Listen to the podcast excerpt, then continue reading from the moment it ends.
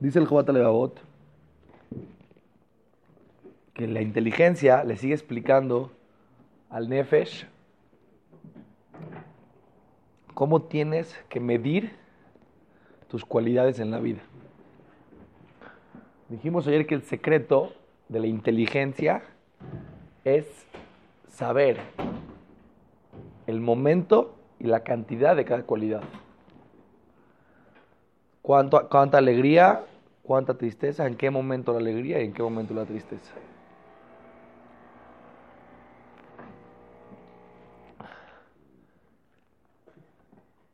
Ahora, lo que sigue, le pregunta la inteligencia, le dice, le dice la inteligencia al las siguientes cualidades que te voy a explicar es el temor y la esperanza.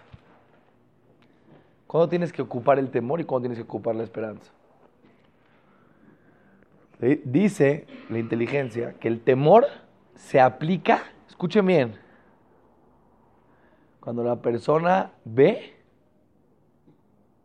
que se está acercando a una circunstancia en la cual puede perder un contacto espiritual con Akadosh Baruj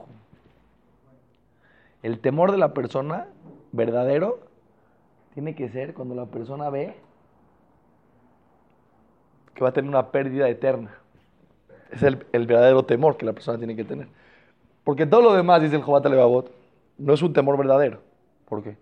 Porque el temor que tú tienes en las cosas físicas, materiales, como explicamos ayer, no sabes ni siquiera si es para tu bien o no es para tu bien. Entonces, ¿cómo vas a tener temor? ¿Cómo vas a tener miedo? Pero si tú ves que se aproxima una circunstancia en la cual tu espiritualidad se va a ver en riesgo, eso, va a tener, eso tienes que tener temor. Una vez fueron con Rav, con Steinman, tenían una pregunta de una niña, una niña huérfana que vivía en Israel y que estaba en una, en una, en una escuela, que dormía y vivía ahí. Entonces estaban viendo cuál era el mejor lugar para ella para vivir. Si mandar a Argentina de regreso, si dejarla en Israel. Empezaron a decir, jaja, ¿qué hacemos? Por un lado, a lo mejor va a tener más amigas en, este, en Argentina, pero por otro lado, a lo mejor... Y así empezaron a tantear todas las circunstancias. ¿Qué le contestó Rav Steinman? ¿Dónde va a vivir una vida más espiritual? Ahí tiene que vivir. La persona tiene que saber el verdadero miedo de la persona tiene que ser lo que está en tus manos, no lo que no está en tus manos. Lo que está en tus manos es que tomes una mala decisión espiritual. Eso, sí tiene que darte miedo. Meterte en una circunstancia en la cual tú te das cuenta que te va a llevar a que tomes malas decisiones espirituales. Eso, eso es una cosa que te tiene que dar miedo. Pero no te tiene que dar miedo todo lo que pasa en el mundo material, porque eso es lo que hablamos antes, que es el bitajón. El miedo es, tiene cabida en la persona. Existe una circunstancia así, el miedo. Pero el miedo a qué? Esto que les voy a decir es muy interesante. Todas las cualidades de la persona son medidas. Y estas medidas están ya infiltradas dentro de nosotros desde que nacimos. Tú te das cuenta que hay niños que nacen con más sensibilidad al enojo se enojan muy rápido. Y hay niños que son más tranquilos, que son más relajados, que no tienen esa cantidad de enojo tan grande. Todo lo que Akashuhu te puso dentro de ti, lo necesitas para algo. Solamente hay que saber dirigirlo en el momento correcto y en la cantidad correcta. Dice el Tosfot, bienaventurada la persona que es temerosa siempre. Es como bienaventurado, Jazito, el que tiene temor, Jazito. Claro. Entonces, desde el Tosfot, escuchen bien, que vas a tener miedo es una cualidad interna de la persona. Todos los seres humanos tenemos miedo de miles de cosas. Pero si tú lo diriges ese miedo a cuidarte, de no caer en cosas que no, no tienes que hacer, vas a tener una conciencia y vas a vivir completamente diferente tu vida. En vez de tener un miedo que te angustie, en vez de tener un miedo que te deje con una circunstancia de no sé qué va a pasar el día de mañana, qué va a pasar y qué va con la parnasá y qué va a pasar con esto y qué va a pasar. Y el miedo te ataca y no es un miedo constructivo, es un miedo destructivo. Porque no, no te empuja a hacer algo. Que muchas veces llegan miedos para la persona que son miedos que no los... No es de que ese miedo lo va a llevar a que él pueda cambiar algo. Él simplemente tiene miedo de algo que no está en sus manos y tiene miedo. ¿Qué va a pasar mañana? Pero puedes hacer algo al respecto. No, no puedo pasar, no puedo hacer nada al respecto, pero tengo mucho miedo, tengo mucha angustia. Entonces, ese miedo, ¿qué te, qué, te generó positivo? Nada, que no puedas dormir, que estés angustiado, que... Entonces, el miedo que Hashem te puso dentro de ti, lo, utilizamos mal. Dice el Joatelabot, el miedo lo tienes, pero ¿para qué lo tienes que utilizar? Para estar, decir, me da miedo, si voy a este lugar, que vaya a pasar algo con mi espiritualidad. Mejor aquí no me meto. Mejor con estos amigos no voy. Mejor en esta prueba no me meto, porque me da miedo. ¿Qué es lo que te da miedo? Me da miedo que caiga. Entonces tu miedo, en vez de ser un miedo de angustia, que te genera tristeza, te genera actuar. Te genera concientizar y te genera ser una persona que vives completamente diferente espiritualmente hablando. Toda la diferencia entre una persona que crece en Torah, en Irachamaim, en Midot, en todo en la vida, es porque su nivel de conciencia, su miedo de no caer, está mucho más presente que el de las otras personas. Cuando la persona no tiene ese miedo, y al revés, solamente le da miedo lo material, pero lo espiritual no le da miedo, ¿a dónde acaba esta persona? Muy mal. Porque se va metiendo en circunstancias que lo van llevando a una vida espiritual cada vez peor. Y su miedo no está dirigido para allá por, ni, ni cerca. Eso es con relación al miedo. en relación a la esperanza, cuando la persona tiene que tener esperanza. Tenerla es una cualidad. Ser una persona que tiene esperanza que las cosas empiecen a funcionar. Es una cualidad muy importante que tiene que tener la persona. Pero la esperanza que tiene que tener la persona es al revés que el miedo. En las circunstancias que la persona ve que su vida puede cambiar espiritualmente para bien. Y espiritualmente para bien, escúchenme lo que les voy a decir, no es solamente en tu estudio de Torah. Espiritualmente para bien quiere decir en general en tu vida. Que tu vida, materialmente hablando y físicamente hablando, sea acorde a una mejor vida espiritual. Cuando una persona está bien en todos los aspectos de su vida, espiritualmente está mejor. Si él tiene esperanza que va a estar sano, tiene esperanza que su negocio va a ir bien, tiene esperanza, pero porque eso lo lleva a él a una vida espiritual mejor, ahí es donde la persona tiene que llevar una esperanza, tiene que tener, tiene que tener esperanza, es una esperanza correcta. Si la persona solamente usa la esperanza en el mundo material y no la usa en el mundo espiritual, no es el lugar correcto donde usar la esperanza. Le sigue explicando el Jobat el ¿Cuándo usar Geburat Alev? ¿Y cuándo usar? Geburat Alev quiere decir fortaleza en el corazón. Corazón fuerte, duro. Rakut Alev es un corazón débil, un corazón doblegado. ¿En qué circunstancia la persona tiene que tener un corazón fuerte?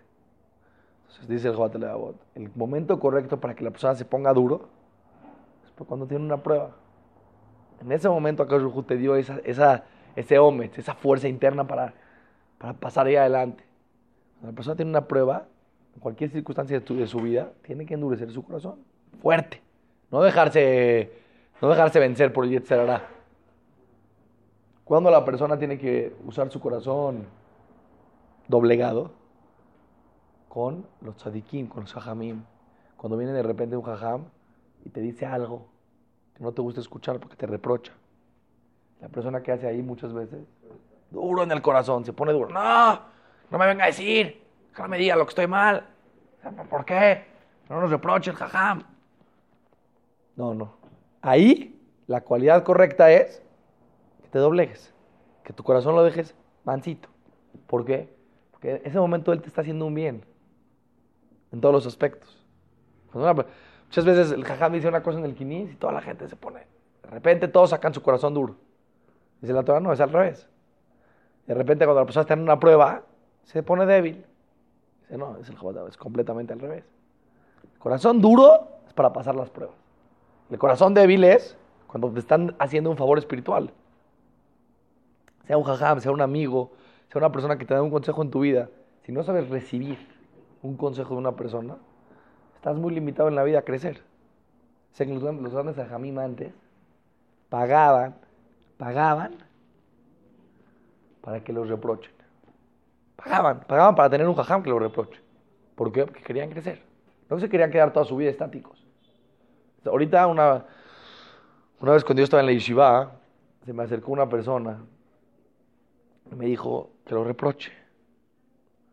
Entonces dije, no, no, dije, no, no, para nada, no, no me interesa. Dijo, no, sí, ya nos dio Jajam una plática de, del asunto de que la persona tiene que saber recibir los reproches y que cuando la persona te reprochan, en vez de ponerte duro al revés, tienes que recibirlo y con doblegación, tu corazón, bajarlo. Yo quiero que tú me reproches porque tú eres mi amigo y tú me conoces muy bien y tú... Dije, no, porque te vas a ofender. No, no me voy a ofender para nada, no, no, no. Dije, estas cosas luego acaban mal porque no, realmente no lo recibes y... No, no, de verdad, ya, por favor, una hora me estuvo... Bueno, ok, ya. Fuimos a un cuarto. Ya, ¿no? Le dije. Tal cosa. Y de repente... No, no, para nada, eso no me pasa a mí. No, eso yo estoy perfecto. ¿Sabes qué? Tienes razón, ya. No, sí, no, no, la verdad, no, no nada que ver. Si tú quieres que te reproche y que te diga, eres un eres perfecto en todo, lo que quieres que te diga. La persona, dice la Gemara, el que te reprocha, no el que te reprocha porque disfruta ver cómo caíste en algo, no el que te reprocha porque, porque disfruta ver cómo te hace, te, te, te, pisa. Hay gente que cuando te reprocha no tiene ninguna intención positiva. Simplemente te reprocha porque se siente increíble hacer que para crecer en la vida hay dos maneras. O que el otro se haga más chaparrito o que yo me haga más alto. Cuando yo piso al otro, reprocho al otro, pues, lo hago más chaparrito. Yo no estoy hablando de eso. De una persona que te das cuenta que tiene muy malas cualidades y que solamente está disfrutando el reprocharte. No, no. Dice la Gemara, ama al que te reprocha. Ámalo, ámalo. ¿Por qué ámalo? Porque el que no te reprocha, de verdad, con el corazón, no le importas. Le vales un cacahuate. Por eso nunca te dice nada. O sea, debe ir una persona y te dice, mira, este cuate acaba de llegar, es nuevo en el quinis, este, acércate y lleva dos semanas aquí, acércate y empieza a decirle todo, todo lo que hace mal. ¿Qué le vas a decir? A mí qué, a mí qué me importa, que haga lo que quiera, a mí qué. ¿Por qué? ¿Por qué que haga lo que quiera? ¿No te importa que mejore en su vida? ¿La verdad? ¿Te digo la verdad? No. Entonces, si a alguien realmente le importas, ojo, para que realmente le importes a alguien, no es cualquiera. Pero normalmente de repente el jajam dice algo en el quinis, que es por el bien del quinis, no porque tiene algo personal con alguien del quinis. De repente la persona pone su corazón durísimo, se ofende. ¿No? Ahí no es la cualidad, ahí la cualidad está mal usada. ¿Eh? De repente están, está discutiendo con una persona de cosas de Torah y viene un rico y dice, no, es que estos abrejín, ¿para qué los queremos? ¿Qué haces tú ahí? Te doblas, ahí tu corazoncito se hace chiquito, ahí no, sí, la verdad. No, ahí di lo que tienes que decir. Ahí ponte duro. Ahí explícale. El mundo se mantiene por la Torah. Un jajá vino a México. Vino a México, acaba de estar en México, Ramoshe Hillel. Ramoshe Hillel es uno de los. Es el jajam eh, Rosa Kabbalah. Es eh, cabalista número uno del mundo. Muy picudo, jajam. No se imaginen que dice cosas, ni que te lee, las, que, te dice que te lee la cara o que te dice el nombre y te dice... Ah, es una persona verdadera, no habla del tema, pero sabe mucho. Entonces dijo él que nunca en la historia del pueblo judío, nunca en la historia del pueblo judío, ha habido más jajamim, o sea, gente que estudia Torah todo el día, como en esta época, en el mundo. Nunca. En la historia del pueblo judío nunca existía. Pero nunca existió en la historia una época que los judíos tengan tanto dinero como esta época en el mundo. Dice que él tiene gente, de, o sea, que le da Él tiene en Israel muchísimas este, instituciones. No, ni una, ni dos, ni tres. O sea, 40, 50, 60 instituciones. De, que, escuelas para niñas, escuelas para niños, eh, clases en las aquí, yo qué sé, midrashim, todo lo que tú quieras. Dice, tengo gente, dice, y no los ricos, no, no los ricos, que me dan millones de dólares al meterse de acá. No lo son los ricos, los ricos me dan mucho más. Los ricos ricos, de cientos y de miles. Este, tenemos que saber, dice él, ¿saben por qué Hashem en el mundo hoy, a los Yehudim en el mundo, tienen tan, tanta, o sea, ha habido tanta, tanto éxito por la Torah. Porque hay tanta Torah en el mundo que Kajuhu manda por conductos esa braja al mundo. Tú tiene que saber, la veraja que hay hoy en México, él dice, él dice, no tengo duda que si hay veraja en México es porque hay mucha Torah en México. Si estoy impactado, dice, de cuánta Torah hay en México, porque si a las comunidades en el mundo, te das cuenta, no es fácil crear una comunidad como la que tenemos en México, de Baruch Hashem, tanta Torah, tantos quinices, tantos lugares donde la persona se puede acercar a Hashem. Es un zehut muy grande, pero dijo él, eso es un zehut que les va a dar muchísima verajá a toda la gente de México. Mientras más Torah hay en México, más verajá hay para la gente de México. Eso es obvio. De repente la persona se confunde en sus ideas o está platicando con alguien y el otro dice una idea que es una idea que se encuentra en la Torah. Pero pues, en ese momento, ¿qué haces tú con tu corazoncito? Te lo hace chiquito. No, no digo que tienes que pelearte con la gente. Pero en ese momento tienes que poner tu corazón duro y decir, este es el momento para fortalecer el corazón. O sea, tiene una prueba, fortalece el corazón. Alguien viene y te dice un reproche, baja un poquito el corazón. Y terminamos con esta, la mitad de la pena y la mitad de, la, de las dut, la sinvergüenza. ¿Sí? ¿Cuándo la persona tiene que usar la pena? ¿Cuándo, la pena tiene cabida? ¿Cuándo es el, el momento perfecto para que la persona tenga pena? ¿Saben cuándo? Escuchen bien. Cuando Kadosh Baruj te da algo y tú no le respondes a Kadosh Baruj acorde a lo que te dio. Ahí entra la pena. ¿Entiendes? Eso, es pena. ¿eh? Una persona de repente llega a casa de un amigo, todo de repente te, atiende como rey, este, así, Shabbat, te trató como rey. De repente te sales de la casa sin agradecer y te llevas la toalla del baño para resecarte las manos y te agarra ahí en la puerta. ¿Qué onda? ¿Dónde vas? Ah, no, es que... No, qué pena. Eso sí, eso es pena. Eso sí es pena. Que el otro te da y que tú no le puedes no le puedes regresar un poquito el agradecimiento, eso es, eso es vergüenza. Con Akadosh Baruj tenemos que tener pena cuando la persona dice la Gemara, escuchen lo que dice la Gemara, impresionante. Toda persona que hace una vera y le da pena, no le da pena con la gente, ¿eh? Le da pena interna con Akadosh Baruj se le perdonan todos sus pecados. Se le perdonan todos sus pecados en ese momento. Mejaprim lo o nota. ¿Por qué? Porque la persona en ese momento tuvo una reflexión profunda que lo que hizo es una falta de agradecimiento con Akadosh Brujo, por eso sintió pena. No tristeza, pena. O sea, qué, mal de, o sea, cómo yo me comporté así, qué vergüenza.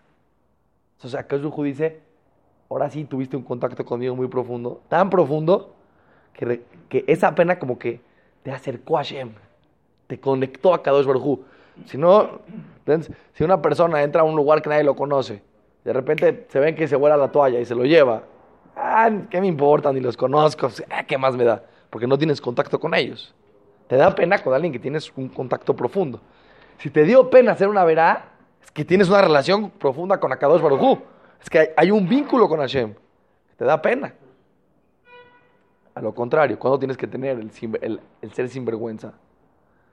Ten sinvergüenza, tienes que ocuparlo cuando hay una circunstancia en la que alguien hace algo en contra de la Torah, en contra de Hashem. Ahí no hay pena. ¿Entiendes? Los ajamí no pueden tener pena de decir a la gente lo que está mal.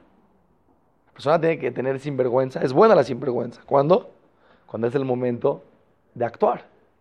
De repente la persona tiene que actuar, no actúa, le dio pena, de repente le dio pena, ya, le da pena. Como dice la Gemara, en Abaishan Lomed. Una persona que tiene pena no aprende. Está en una clase de Torah, escucha algo, no entendió. Va a preguntar, no, le da pena. ¿Qué te da pena? ¿Que, que no entendiste? Eso no es pena, al revés. Quiero aprender. No entendí, quiero que me lo expliques. el que usa la pena en un momento mal usado, en vez de, generar un sentimiento de conciencia y de acercamiento a Hashem, te aleja de Akadosh Barujú. Porque no te deja superarte en tu vida, es una limitación para ti seguimos mañana el, con las cualidades que faltan.